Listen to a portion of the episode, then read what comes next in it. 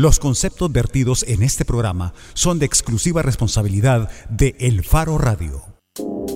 ¿Qué tal? Bienvenidos al Faro Radio. Hoy es 12 de diciembre del 2017. Cada vez estamos más cerca de Las vacaciones. las vacaciones. Y bueno, si ustedes no tienen vacaciones, cada vez estamos más cerca, por lo menos, de que tengan un día libre. Espero. Hola, Nelson Rauda. Hola, Karen Fernández. Nelson Rauda habla.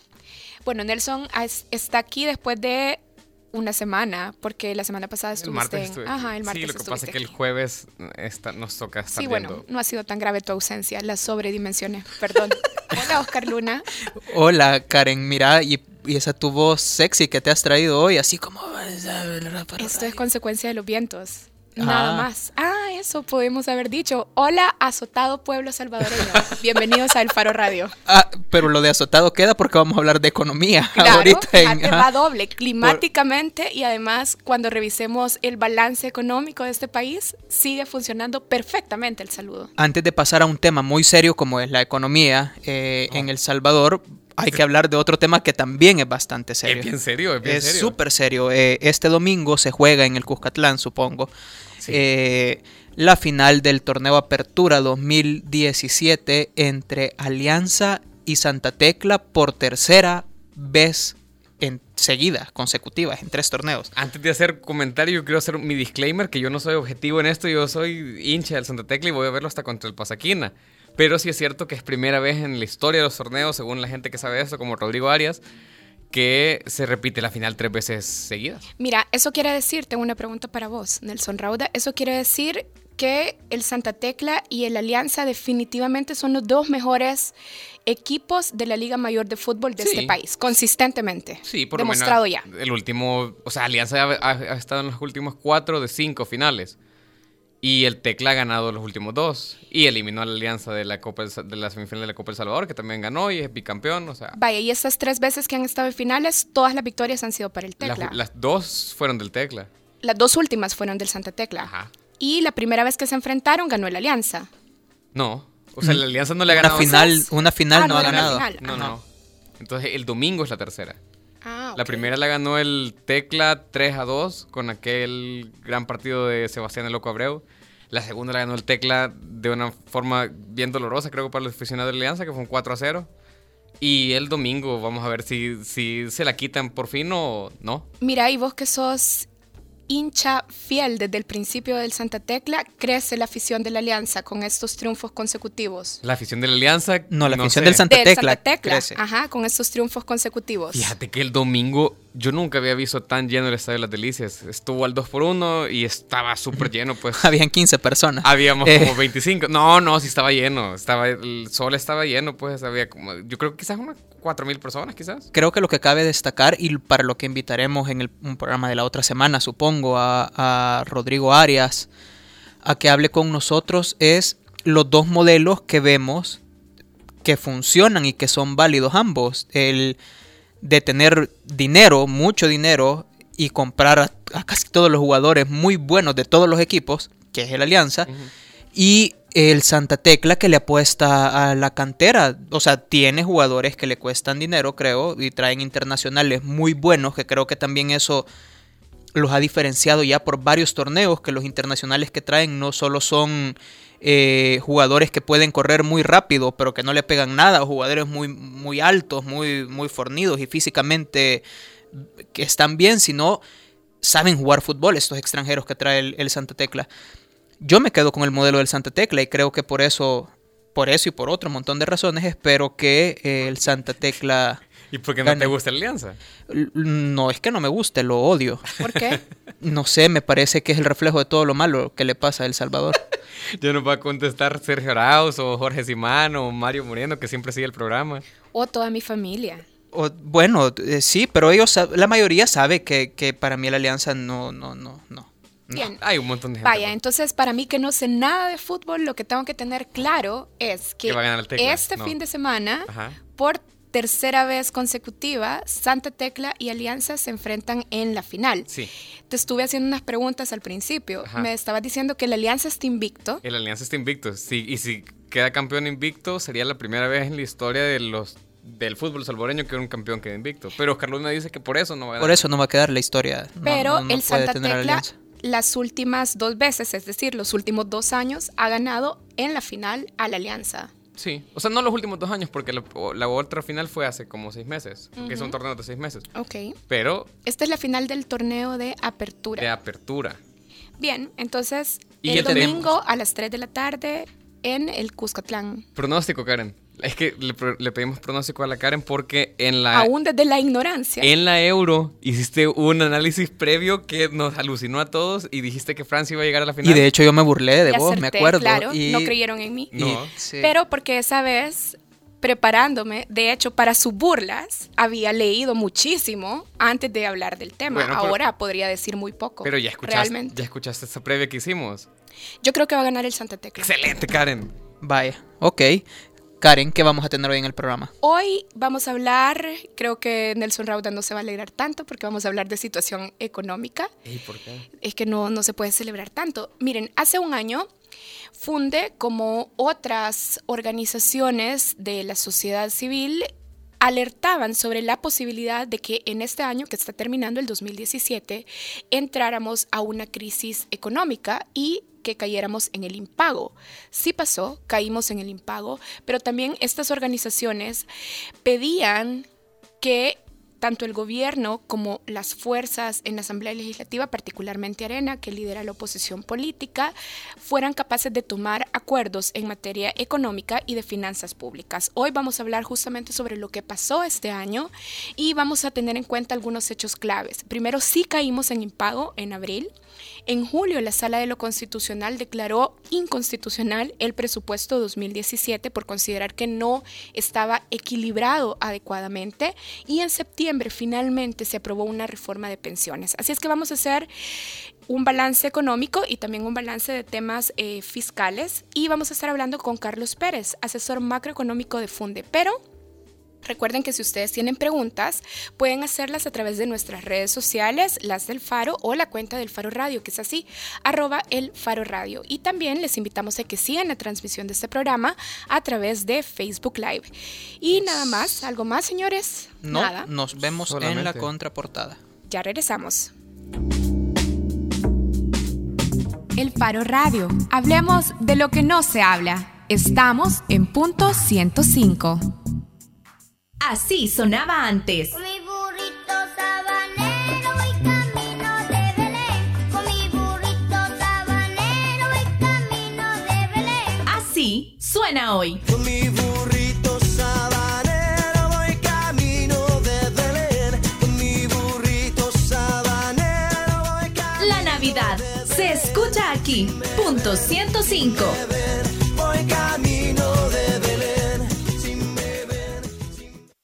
Porque haber suspendido esas facilidades es lo que ha provocado que la tasa de homicidios vuelva a crecer de del 5.4 al que la sostuvimos los primeros 15 meses a los casi 10 que tenemos ahora. El Faro Radio. Hablemos de lo que no se habla. Martes y jueves, una de la tarde, en punto 105. Así sonaba antes. Era Rodolfo un reno que tenía la nariz roja como la grana y de un brillo singular. Así suena hoy. Era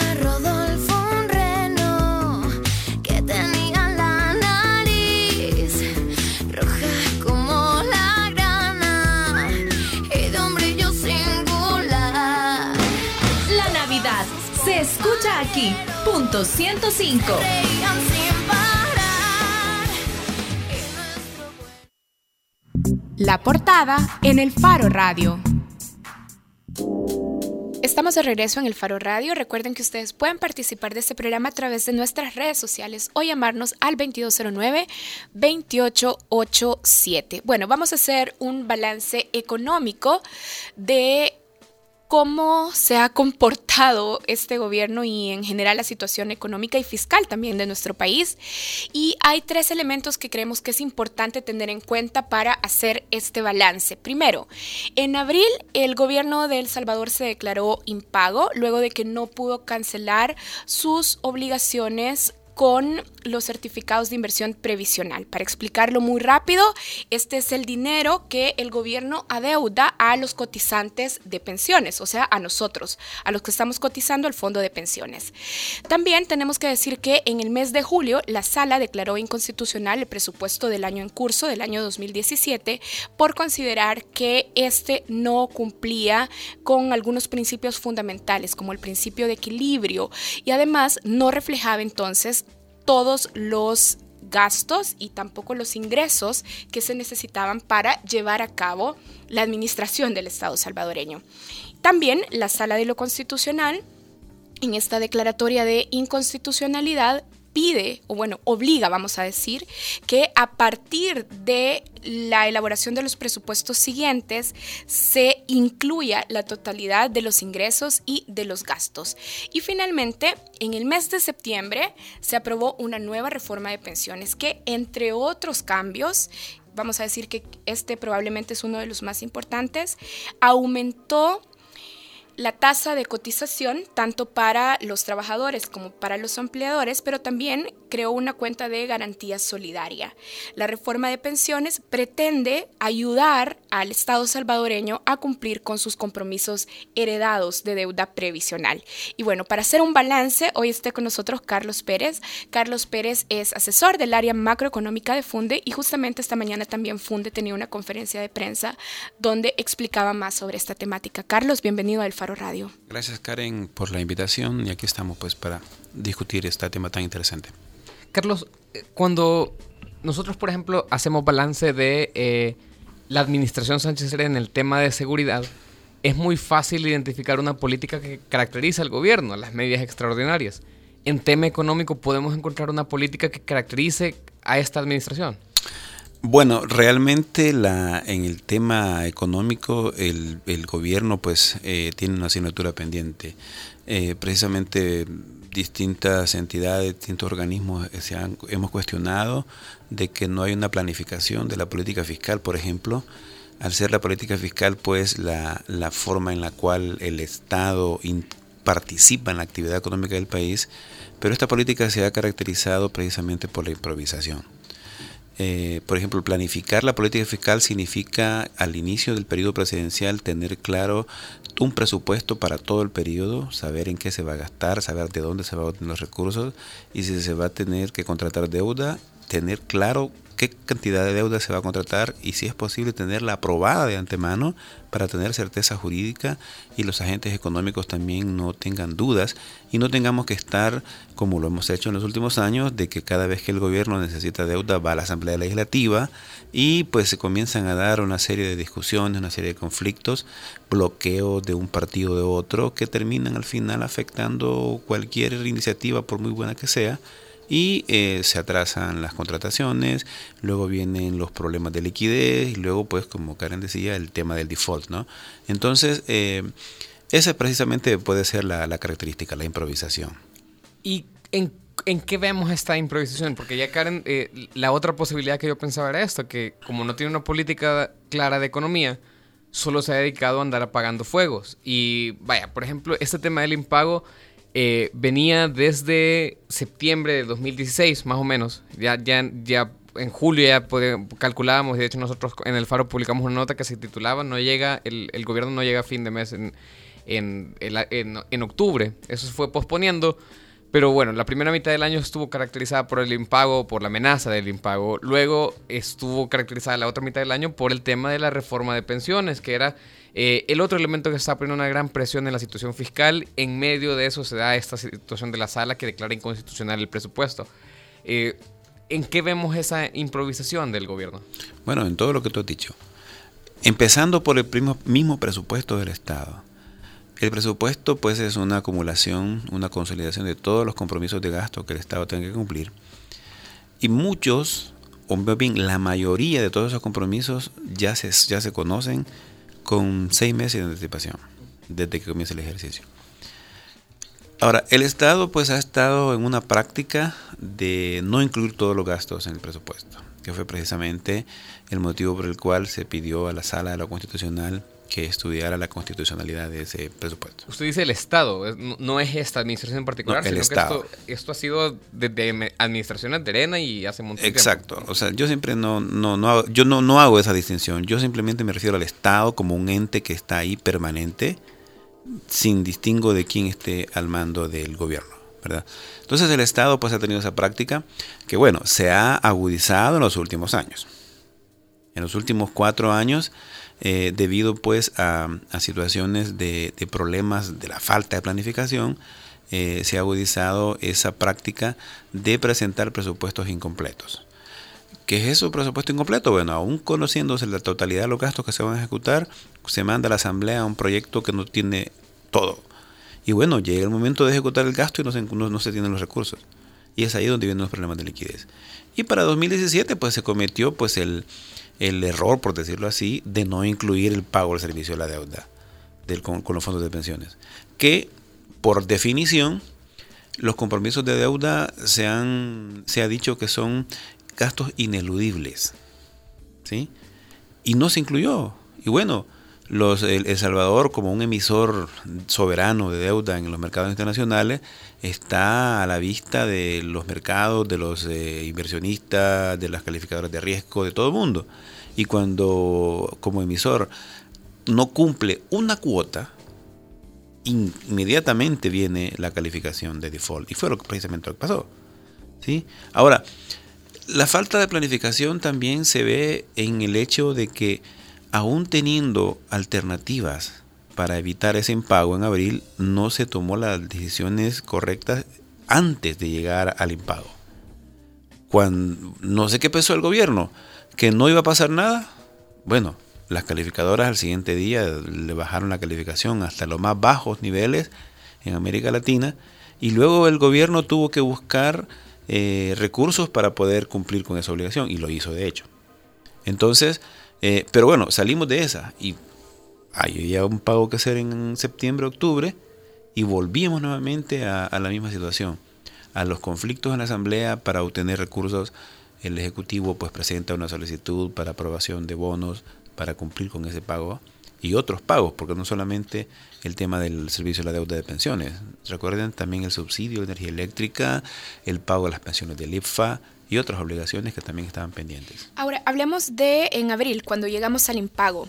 En ese momento no logramos cancelar 28.8 millones que se adeudaban al- a los certificados de inversión previsional y mucho se advertía de que uno de los riesgos más grandes de caer en esta situación de default era que cuando las calificadoras nos bajaran la calificación de riesgo, vamos a decir, cuando nos degradaran la calificación de riesgo, eso iba a ser más caro para nosotros, para los consumidores también, el costo del crédito. Nos hemos librado ya de esa degradación del riesgo crediticio.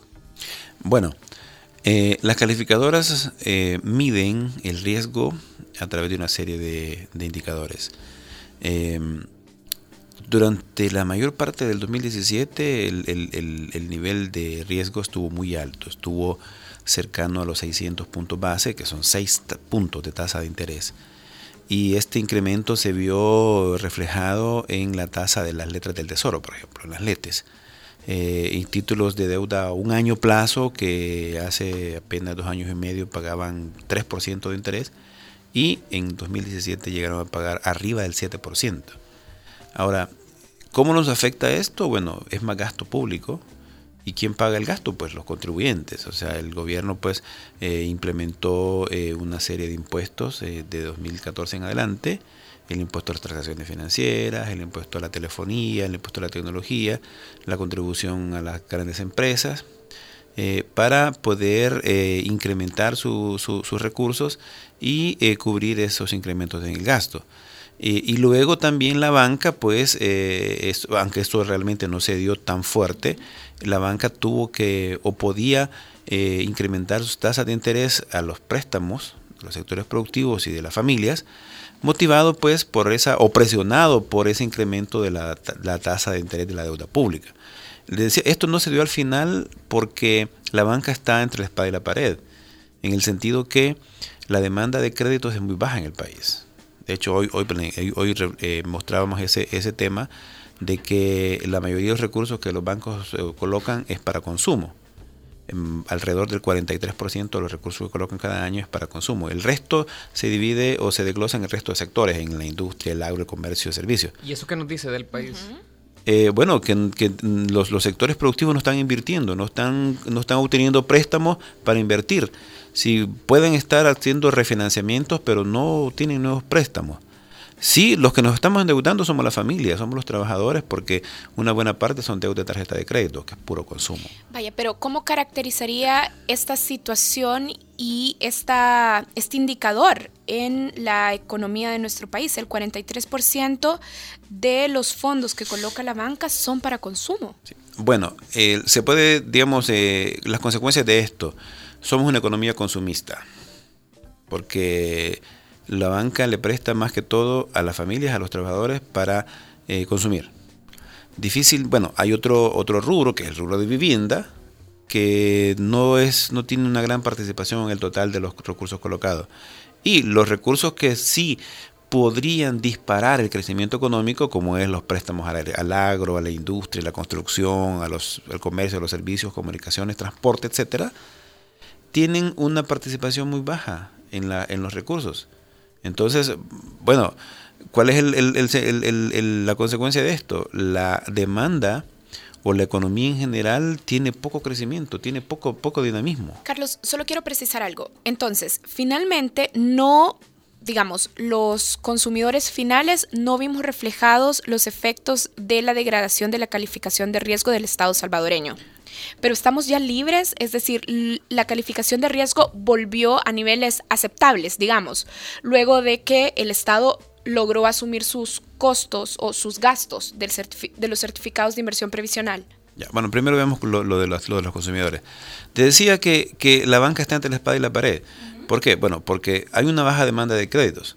La tasa de los préstamos se ha mantenido permanente, eh, mantenido constante en los últimos 4 o 5 años. Ni baja ni sube. Porque, bueno, si, la, si los bancos la suben, va a disminuir todavía más la demanda de créditos. Y si la bajan, van a obtener menos utilidades. Que de hecho, la banca en estos momentos está eh, por debajo del límite mínimo que la Superintendencia del Sistema Financiero le exige en rentabilidad sobre activos y patrimonio. Entonces, en español, ¿qué es la rentabilidad sobre activos y patrimonio? Bueno, hay, la banca pues está haciendo, tiene una serie de indicadores que se llama de alerta temprana que eh, encienden una luz cuando pasan de cierto parámetro mínimo máximo. Uh -huh.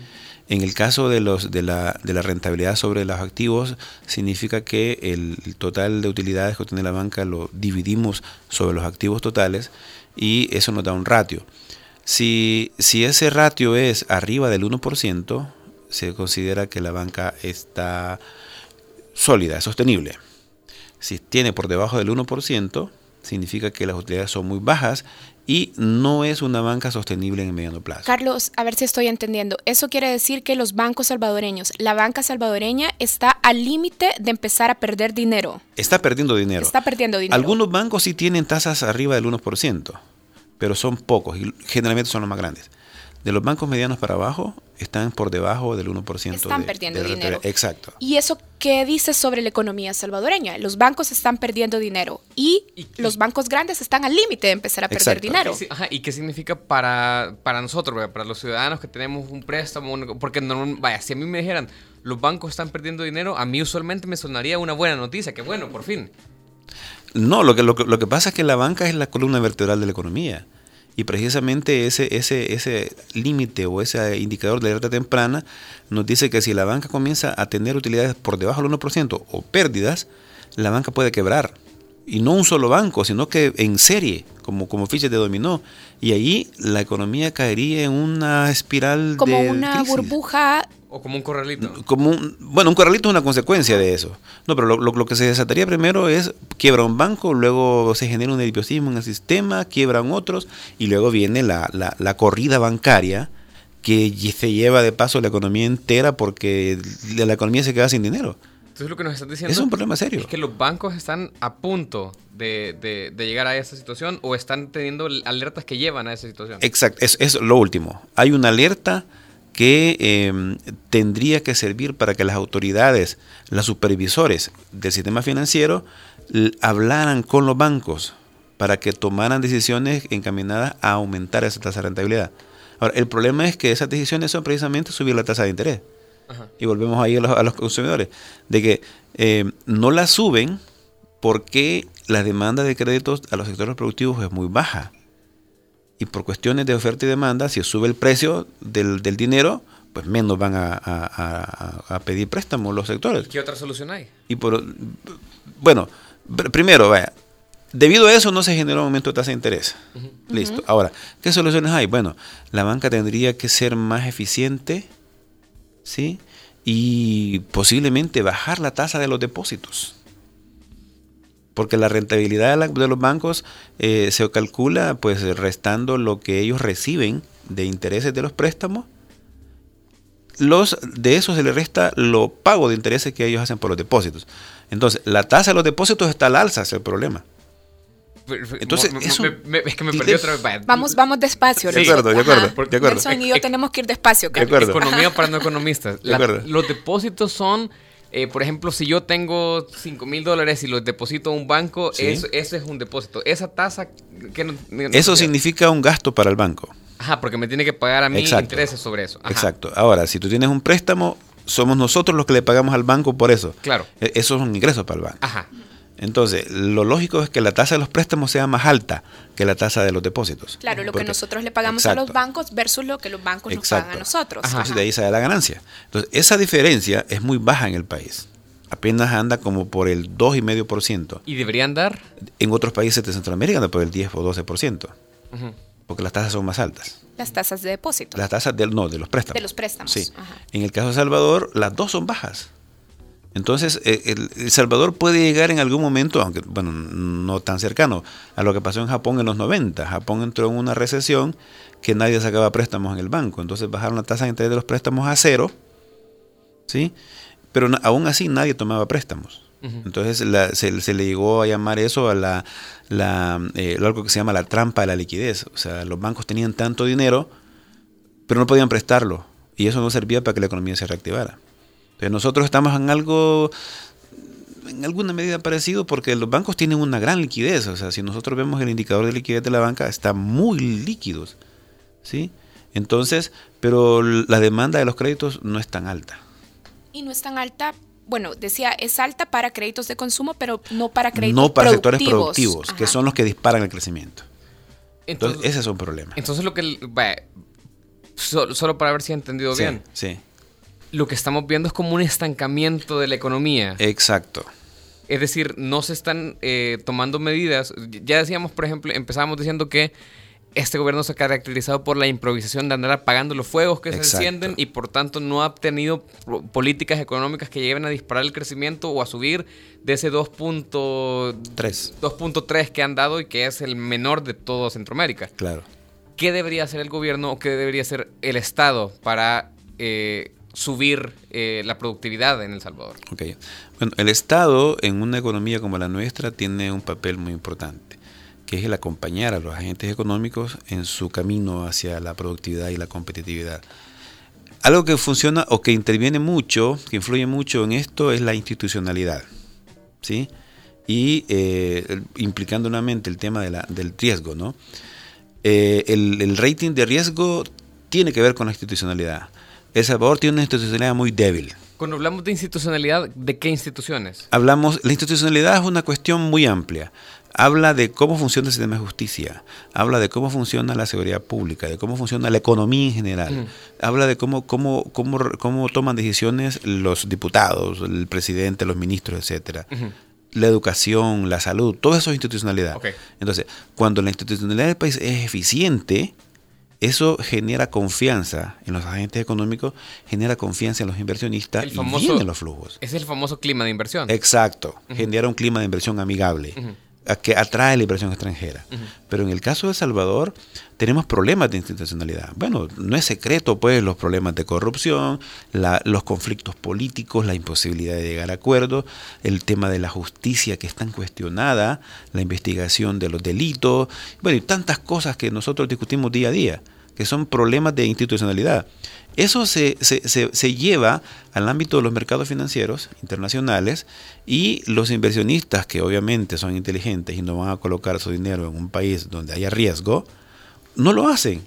Entonces, ahí viene precisamente eh, qué puede hacer el Estado. Trabajar en mejorar la institucionalidad porque eso va a trasladar confianza a los sectores. Ahora, usted nos acaba de decir que el, el reto, digamos, es aumentar la productividad y la competitividad. Claro. Y que en ese reto el papel del Estado es acompañar a los agentes económicos generando un clima de inversión atractivo. Exacto. Pero hablemos de la responsabilidad del sector empresarial salvadoreño. ¿Han asumido adecuadamente la tarea de generar productividad y de ser más competitivos? Aunque antes de que llegues a eso, a mí Sí. me gusta esa pregunta para seguir, pero Sí. yo solo tengo una cosa con esto de generar inversión y es que El Salvador supuestamente tenemos un gerente de atracción de inversión, Sí. el vicepresidente atrae inversión, tenemos un embajador de atracción de inversión. Sí.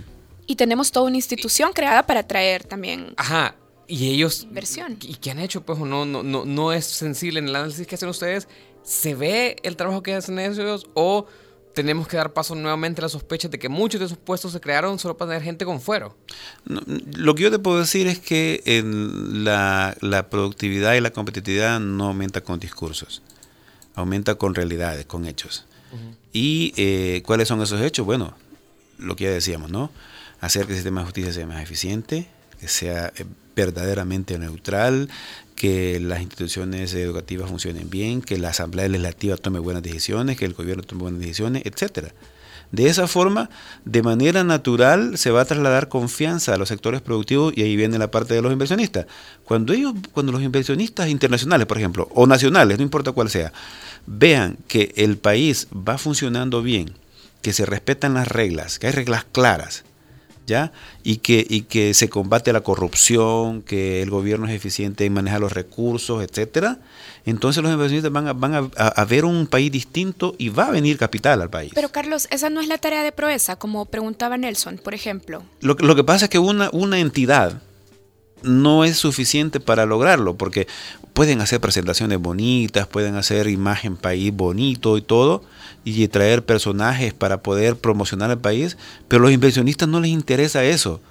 Los inversionistas les interesa en dónde van a colocar su capital y si ese, ese país generalmente le garantiza que no van a perder su capital.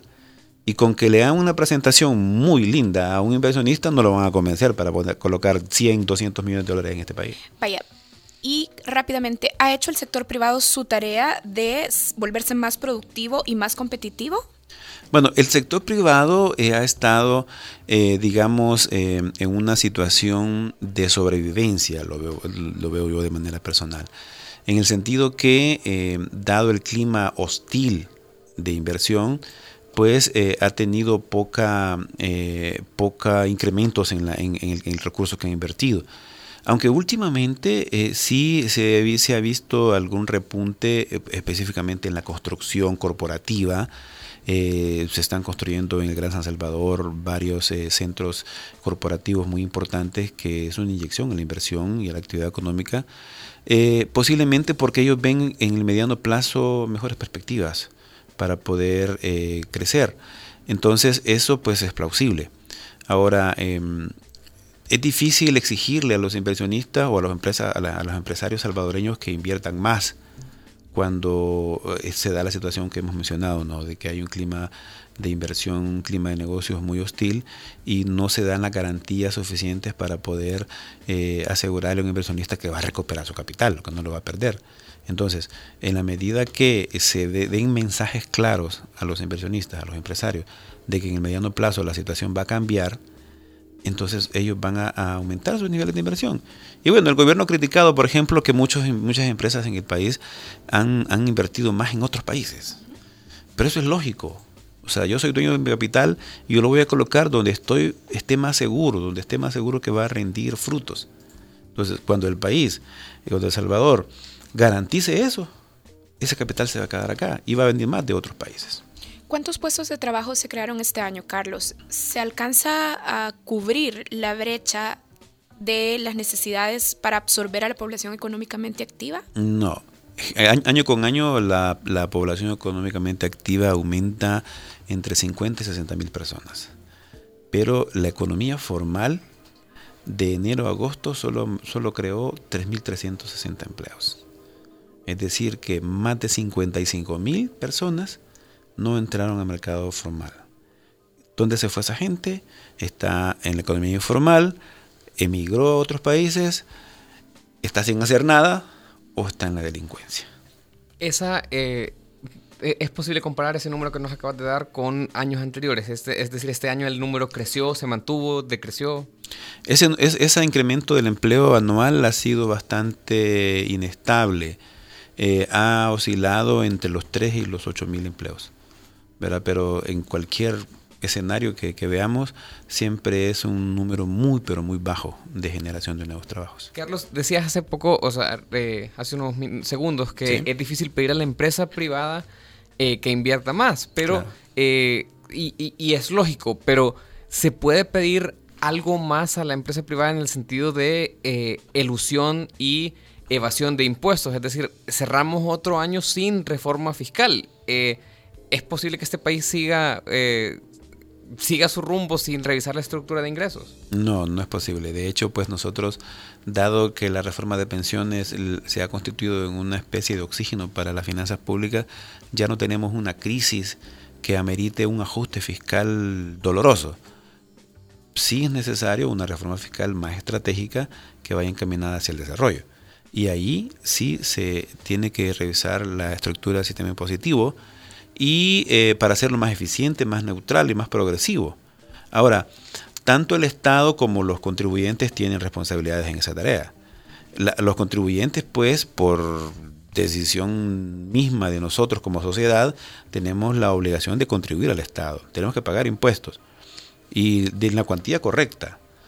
Eh, y si no lo hacemos, eh, las mismas leyes es- tienen ahí establecido las sanciones para poder castigarnos. Decías progresivo, que Sí. es una palabra interesante. Exacto, Eso sí. significa que los que tienen más recursos paguen Tienen más. que pagar más. Exacto. Eso es un, o sea, hablando de esto, tal vez algún empresario nos Sí. escuchó y, y cambió de radio, pues, o sea, es Sí, un bueno. tema bien incómodo. Voy a, Claro, decir, voy a llamar claro. ahorita justamente para decir que, como Carlos estaba diciendo, el clima es inestable y por qué voy a pagar más si ya el clima es inestable. Lo, lo que pasa es que esto es un sistema que donde que está, está compuesto por diferentes elementos y todo para que el sistema funcione como un todo bien, todos los elementos tienen que funcionar bien. Ahora, eh, lo que ha pasado en el país es que nos hemos estado echando las culpas. Lo que tú acabas de decir, el, el empresario dice yo no pago porque el Estado no, no me da buenos servicios. Y el Estado dice yo no doy buenos servicios porque él no me paga. Entonces, eh, lo que se necesita es una nueva visión de todos, acuerdo nacional, un entendimiento integral de todos los actores de la economía. El, empresario, el trabajador, el contribuyente que sea, tiene la obligación de pagar su impuesto en la cuantía correcta.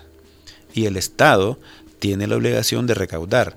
Y si los contribuyentes no pagan, o pagan menos de lo que tendría que pagar correctamente, el Estado tiene las armas legales suficientes para poder exigir el pago.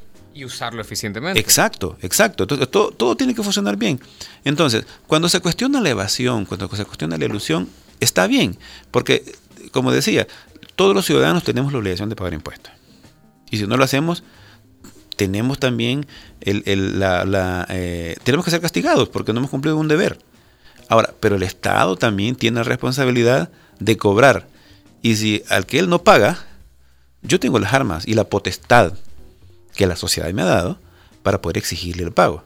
Ahora, pero si el Estado no es eficiente en ese cobro, entonces pues no, no, no, no salimos de nada. Entonces, en eso se tiene que avanzar, en hacer más eficiente el sistema para que efectivamente se cobre lo que se tiene que cobrar. Carlos, y en su opinión, los sectores salvadoreños con más ingresos todavía pueden tributar más. Pueden tributar más, pero no aumentando tasas, sino que eh, mejorando sus niveles de, de contribución, sus tasas efectivas de contribución. ¿Qué es una tasa efectiva de contribución? Una tasa es, es dividir lo que se paga eh, entre los ingresos. Entonces, una persona gana mil y paga 100, entonces dice que paga el 10%. Si una persona gana mil y paga 10, paga el 1%. Esa es la tasa efectiva. Entonces, si, si la ley dice que la tasa efectiva tiene que ser 5% y alguien paga 1, entonces no está pagando correctamente. Entonces ahí viene el Estado con sus armas legales eh, a exigirle que pague eso. Y eso genera eficiencia. En la medida que nos acerquemos al potencial de recaudación, el sistema impositivo se va haciendo más eficiente y, la re- y los ingresos van aumentando. Va- Vaya, pero decías entonces que se tiene que cambiar la visión de, Claro. de- de que los ciudadanos tenemos que entender que tenemos que pagar al Estado para tener un Estado eficiente Sí. y que el Estado tiene que cambiar para ser eficiente y para no eh, meterse en escándalos de corrupción. Claro. Esto no es utópico. O sea, ¿cómo, Eh, bueno. ¿cómo vamos a llegar a eso? Porque yo no me veo... Yo estoy en la obligación de pagar impuestos, pero yo no me veo cambiando mi mentalidad de que voy a confiar que el Estado va a hacer las cosas porque trabajo en- como periodista y sé que no es así. Claro. Pero sé que tengo que pagar. Pero ¿cómo cambiamos las dos? O sea, no me parece como una cosa bien imposible. Eh, sí, tienes razón. eh, ahí hay un dilema muy fuerte, que es esa desconfianza que existe ¿no? entre uno y otro. Por eso decía, se necesita una visión y se necesita que todos los actores de la economía nacional nos sentemos, nos pongamos de acuerdo en el país que queremos para el mediano y largo plazo y eh, definamos qué acciones tomar y comprometernos a cumplirlas. Y en ese, en ese compromiso va precisamente eso, que el contribuyente se obliga a pagar correctamente sus impuestos, el Estado se obliga a cobrarlos y a ser eficiente, honesto, transparente en el uso de esos recursos. Si eso se lograra...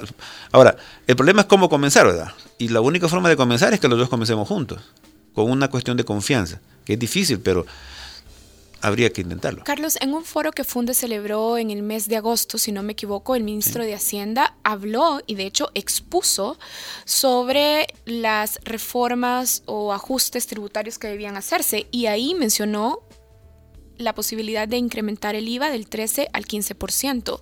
¿Cómo evalúa Funde una medida de este tipo? Y teniendo en cuenta además que en la Asamblea Legislativa los partidos políticos ya han dicho que no estarían dispuestos a acompañarlo, pero el ministro lo mencionó como una medida. Bueno, una vez más, eh, la situación ya cambió. Eh, y de hecho, pues, eh, en El Salvador se ha dado un hito muy importante este año. Y es que pasamos de estar en una crisis extrema de las finanzas públicas a una relativa estabilidad. Y todo lo hizo la reforma de pensiones. Ahora, en agosto estábamos en la parte más complicada.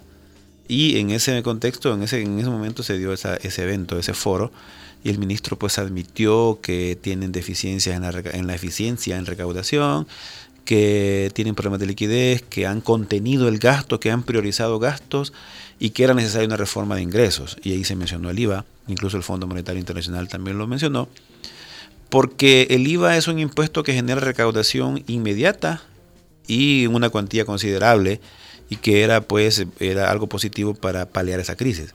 Pero ya salimos de esa crisis. Es decir, ya no es necesario que los partidos ni el ministro siga considerando esa posibilidad. Ya no sería una primera acción, sino que lo que se tiene que hacer es, como decía, ser más estratégico y eh, implementar una reforma fiscal que aumente los ingresos, pero no a través de aumento de tasas, sino que, bueno, se puede revisar el sistema, incluso bajar tasas se puede, pero sí lo que es imprescindible es aumentar la eficiencia para reducir los niveles de evasión, reducir los niveles de ilusión, hacer más progresivo el sistema y con eso se van a lograr recursos suficientes para poder generar todo el gasto necesario para que el país se desarrolle más. Yo tengo una última pregunta y es eh, que es un tema periférico a la economía, pero tiene que ver porque hemos estado hablando muchísimo con eh, la situación de migrantes en Estados Unidos, la situación del TPS para salvadoreños, son 200.000 salvadoreños en Estados Unidos que se vence en enero. Sí. Y estábamos hablando de que este país este año creó más o menos 5.000 empleos. ¿Qué pasaría, o sea, qué pasaría con este país si ese montón de salvadoreños empiezan a regresar? Eso sería como súper catastrófico. Esa es la crisis que viene. Bueno, eh, tenemos que ser realistas. Bueno, son como 200.000 tra- salvadoreños que están en TPS. Eh, yo en lo personal no creo que se vengan todos. Claro. Porque los salvadoreños somos muy astutos y al nomás ver que se termina el TPS, pues vamos a buscar la forma de quedarnos allá eh, de cualquier forma, de Claro. ilegales. Y no se van a venir todos. Entonces, eh, no tendríamos una avalancha de 200.000 trabajadores a- que van a venir a una economía que no genera suficiente empleo. Al menos de, una manera masiva. Puede ser que se vengan gradual. Luego tenemos el tema de, bueno, la economía no podría resolverlos. Luego tenemos el tema de las remesas familiares, que mucho se habló de que podían caer ante la inminente, aunque bueno, no tan inminente, pero sí posibilidad de que se acabara el TPS. Nosotros hicimos un ejercicio a principio de año y, y calculamos que eh, las remesas podrían bajar en unos 250 millones al año. Pero que esos 250, y eso sí se venían todos, que esos 250 millones iban a ser ampliamente superados por el incremento de empleo formal en Estados Unidos, que sí se dio. Precisamente en el mes de noviembre, el Departamento de Trabajo de Estados Unidos publicó de que el desempleo hispano está en por un nivel por debajo de la, del dato precrisis de 2007. ¿Sí? Entonces, eso significa que eh, la economía estadounidense pues ha tenido un crecimiento muy bueno en el 2017 y eh, obviamente el- el- los, los hispanos legales que trabajan en la economía formal estadounidense también se han visto favorecidos con esa bonanza. Y la- el incremento de remesas que se ha tenido en, en este año, que van a crecer de hecho eh, un 10%, se debe precisamente a que la economía estadounidense ha crecido mucho. ¿Sí? Y las expectativas es que siga creciendo. Aquí tengo el dato. El empleo hispano está en noviembre 5.2%. En 2007 fue 5.6%. Entonces ha logrado niveles menores a los precrisis. Sí, sí. Y las remesas ya significan nuevamente el 18.3% del PIB. Entonces, si se vinieran todos los del TPS, las remesas bajarían como 250 millones, pero dado el incremento en el empleo que se ha dado allá, eso va a generar que se, que se supere ampliamente. Por lo tanto, no vamos a tener un impacto tan fuerte en disminución de remesas. Carlos, esta sí, sí es mi última pregunta. A ver, el año pasado, justamente hace un año, Funde también presentaba el balance de 2016 sobre Sí. el desempeño macroeconómico y de las finanzas públicas y advertía que en este 2017 íbamos a estar todo el año tambaleándonos al borde de la crisis económica. Claro. En el 2018, ¿vamos caminando hacia una crisis económica? No, la situación cambió radicalmente. A partir de los decía. acuerdos en materia fiscal que se han Exacto. logrado. Precisamente lo que decía, se ha marcado un hito muy histórico, que pasamos de en, septiembre de tener una crisis a la vista a una relativa estabilidad. Pero nos estaba diciendo que igual la economía no crece y que No, eso se refleja, por ejemplo, en Sí. cómo se mueven los préstamos Sí. productivos. Sí, vaya, lo que pasa es esto. Eh, la- las finanzas públicas son un elemento importante en la economía del país. En la medida que las finanzas públicas vayan recuperando su sanidad y vayan siendo más sostenibles en mediano plazo, eso se va a trasladar a la economía en general. Ahora, importante, que se mantenga el, diálogo político, ya que hemos visto que ese ha sido uno de los elementos más delicados y el obstáculo más grande para poder tomar decisiones eh, de política pública. Eh, la, reforma de pensiones surgió precisa, o se aprobó precisamente por un acuerdo político. Lo, lo quisieran ellos o no, se logró un efecto positivo y muy importante en las finanzas públicas. Entonces, ¿qué qué- qué se espera para 2018? Que se mantenga el diálogo, que se siga en el trabajo de concretar acuerdos para una reforma fiscal estratégica de largo plazo, porque de esa, en esa, en- de esa manera eh, se va a ir trasladando esa confianza al sector privado y la economía va a crecer más. Ahora, si se rompe el diálogo y que de hecho hay posibilidades por el tema de la espiral electoral que ya comenzamos, entonces el, el efecto positivo de la reforma de pensiones se va a diluir muy pronto. Y volvamos a volver a estar en 2019 en la misma situación que hemos estado este año. Bien, entonces no todo está tan mal. No, no todo está tan mal. Bien. Puede estar mejor, pero si se toman las decisiones correctas. Estamos mejor que como estábamos el año pasado. Claro que sí. Bien, gracias a Carlos. Pérez. Carlos Pérez es asesor del área macroeconómica de Funde y nos acompañó este día para hacer un balance en finanzas públicas y en el área económica, macroeconómica de nuestro país. Gracias, Sí, Carlos. No, gracias a ustedes. Bueno, hacemos una pausa, ya volvemos. Nelson Rauda. ¿Una pausa? Una pausa. Ya volvemos. El Faro Radio. Hablemos de lo que no se habla. Estamos en punto 105. Así sonaba antes. Jingle bells, jingle bells, jingle all the way. Oh, what fun it is to ride in a one-horse open sleigh. Así suena hoy. Jingle bells, jingle bells, jingle all the way. Oh, what fun it is to ride in a one-horse open sleigh. Jingle bells, jingle bells, jingle Navidad se escucha aquí. Punto 105. Dashing through the snow in a one-horse open sleigh. Oh, the ¿cómo tú crees que este un ministro eh, gana tres mil sol- gana solo 3 mil dólares y tiene subalternos que ganan 5 mil, 6 mil, 7 mil dólares? ¿Tú no crees que le están pasando un cheque por debajo de la mesa? El Faro Radio. Hablemos de lo que no se habla. Martes y jueves, una de la tarde, en punto 105. Si te apasiona la tecnología, el internet y los videojuegos, escucha Tech Lovers, tu espacio donde encontrarás noticias, debates y experiencias del mundo tecnológico. Todos los lunes de 7 a 8 de la noche aquí en punto 105.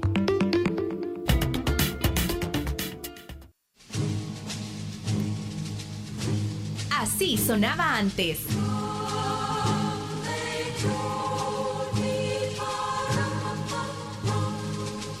Así suena hoy.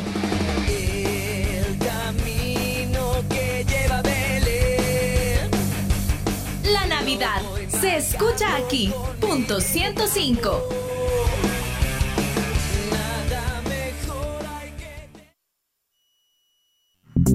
Contraportada en el Faro Radio. Mañana, 13 de diciembre, la Secretaría de Inclusión Social, a través de su Dirección de Diversidad Sexual, va a celebrar un festival, el Festival Somos, Cultura y Diversidad. Y hoy queremos hablar con Cruz Torres. Cruz Torres es dire- director de Diversidad Sexual de la Secretaría de Inclusión Social. Hola Cruz, gracias por aceptar la llamada del Faro Radio. Hola, muy buenas tardes. Cruz, Un gusto ¿qué es- estar con ustedes. Gracias. ¿Qué es el Festival Somos? Cultura y Diversidad. En invitación de la Secretaría de Inclusión Social, describe rápidamente que se trata de un festival que reúne organizaciones y activistas LGBTI, pero también a otros sectores, para exponer poesía, música, danza, teatro. ¿Qué más? ¿Qué más habrá en este festival y por qué lo celebran? Bueno, en primer lugar, esta actividad es una de las que realizamos eh, en el marco del Día Internacional de los Derechos Humanos. Hemos tenido una serie de actividades, conversatorios, presentaciones de informes y otros documentos, eh, cierre de, programas que hemos desarrollado a lo largo de este año.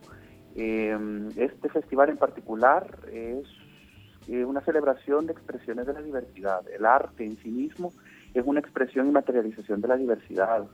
Vamos a tener, bueno, presentación de batucada, vamos a tener eh, poesía, homenajes a, poetas que aportaron al movimiento LGBT y a la inclusión de diferentes poblaciones en condición de exclusión, malabarista, música, danza, danzas en tela.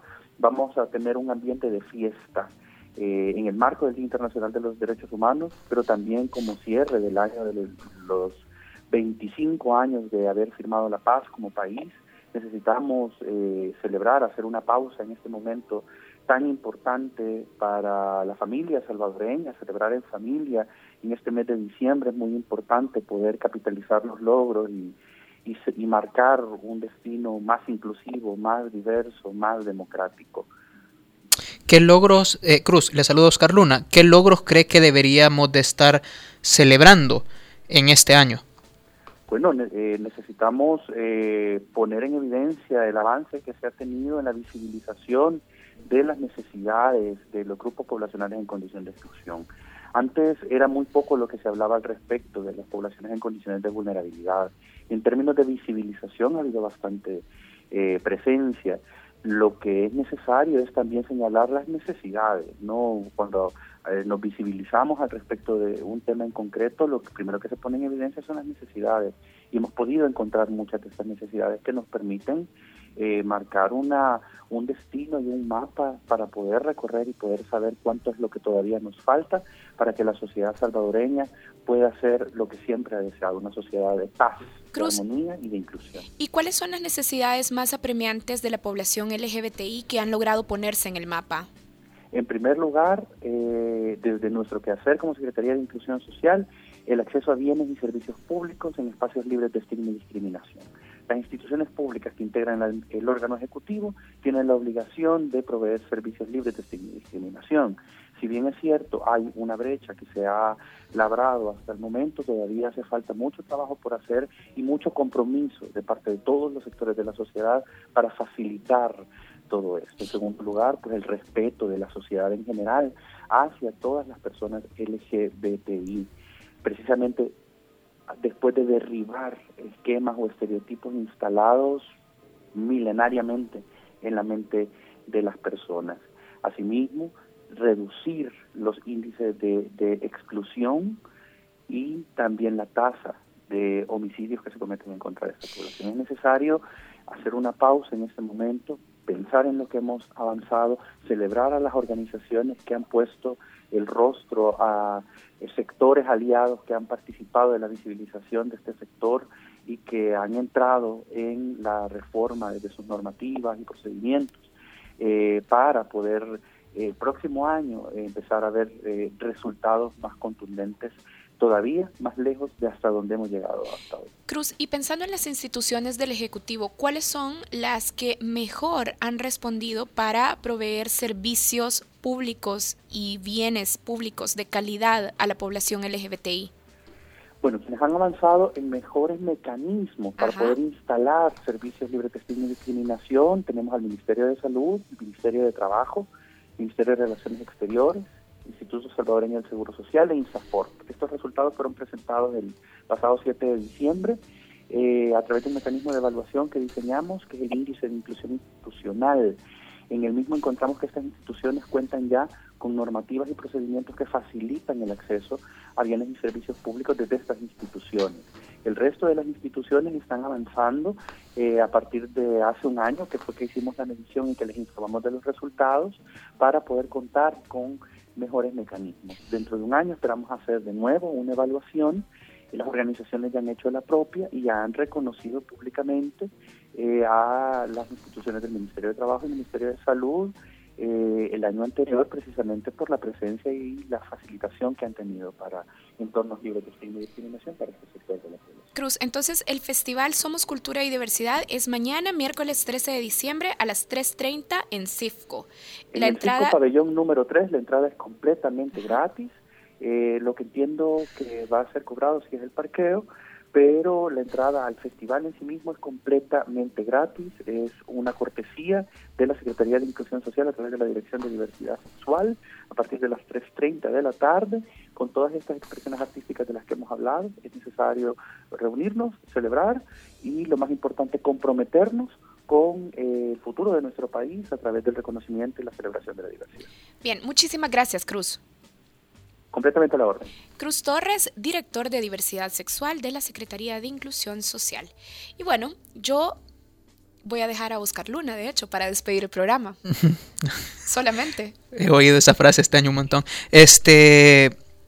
Vamos a despedirnos con una canción. Ok. Porque te, Catarsis, cortesía ¿Por qué te da? Oscar No, no es catarsis, fue una broma bien chiva. Eh, vamos a irnos con una canción ahorita. ¿Qué, Karen? ¿Por qué te estás riendo tanto? No fue sé, chiva la broma. Aquí está Carla Asensio Este, también. Ay, Está ella feliz. también entregó, ajá. Está no, está feliz. feliz. es la Navidad, hay Es la en Navidad, cabal. Ella Mira- Carla también alguna vez te ha dicho, no, Ger- te voy a dejar. Luna. Sí, varias veces en Torola casi me dice eso. Mira, eh, una vez, te dejo, Oscar. eh, en una vez, no, ahorita, hoy, eh, Gerson, el chino diabólico Biches, eh, publicó en revista Factum su lista de los mejores discos del año. Eh, y vamos a irnos con algo del número 15. El número 1 es eh, de Omnium y Devil Star Pescosada. Ese me Eh, gustó. Sí, pero solo el primero, el que es el Continuum Ajá. de ellos. Y ahí usted puede verla, ahí está, le estoy haciendo de, de- de choto, le salió esta publicidad a Factum. Vea la lista y nos vamos a despedir con algo de Ernesto Figueroa, que es el número 15. Es un jazzista que sacó un EP que se llama Intrínseco. Nos vamos con Renacer y es algo así como para que esté chill el resto de la tarde. Hasta el jueves. Adiós.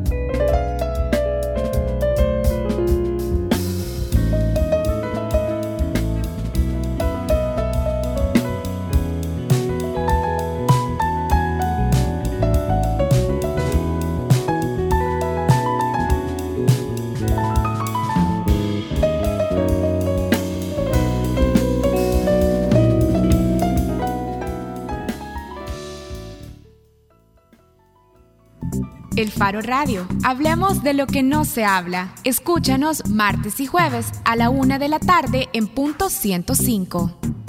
Los conceptos vertidos en este programa fueron de exclusiva responsabilidad de El Faro Radio.